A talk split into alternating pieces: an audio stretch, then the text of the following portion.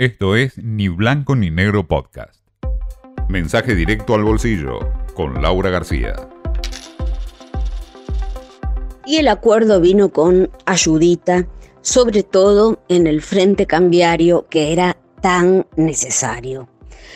El FMI bajó lo que era la meta de acumulación de reservas para este año, algo fundamental en buena parte de lo que mm, dependía, podemos decir, la cotización eh, en la que iba a terminar el año.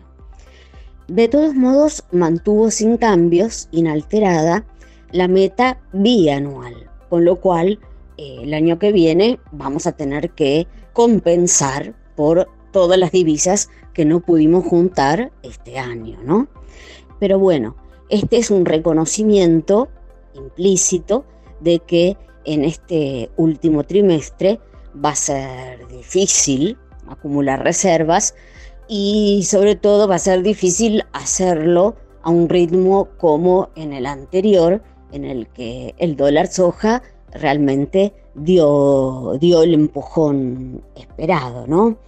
Y además, cuando tenemos ya la sombra de la sequía que está afectando, por ejemplo, la, producción de, trigo y por ende la, liquidación de, de, divisas.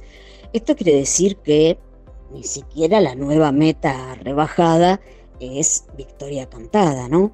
Va a haber que remarla, por así decirlo. Pero en principio es una noticia que debería descomprimir el clima cambiario a no ser que explote alguna otra noticia en el medio, algo que no sería llamativo en la Argentina.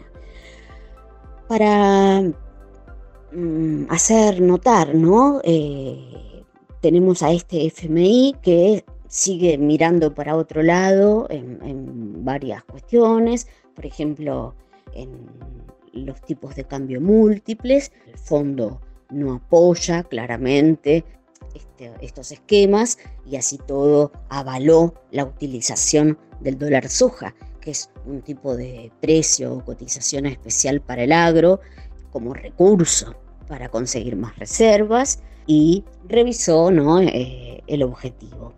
Muchos lo adjudican a una actitud que percibió en el equipo de masa, muy distinta, dicen, a la de Guzmán, que, por ejemplo, expandió el gasto y también eh, aseguran que vio con muy buenos ojos el hecho de que el Banco Central haya reducido eh, como gesto, ¿no? Al menos el tope de emisión monetaria, que es monumental en la Argentina, con el compromiso de que nuestro déficit fiscal, ¿no? Eh, el rojo, el rojo fiscal de las cuentas públicas empiece a financiarse cada vez más con endeudamiento interno. Cuando hablamos de endeudamiento interno nos referimos a deuda emitida por el Tesoro, que además por lo general es eh, de un poquito más eh, plazo, o sea,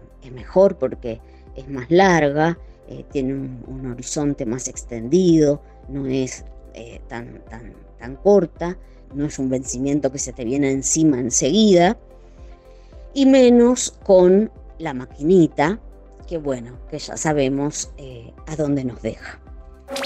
Esto fue Ni Blanco ni Negro Podcast.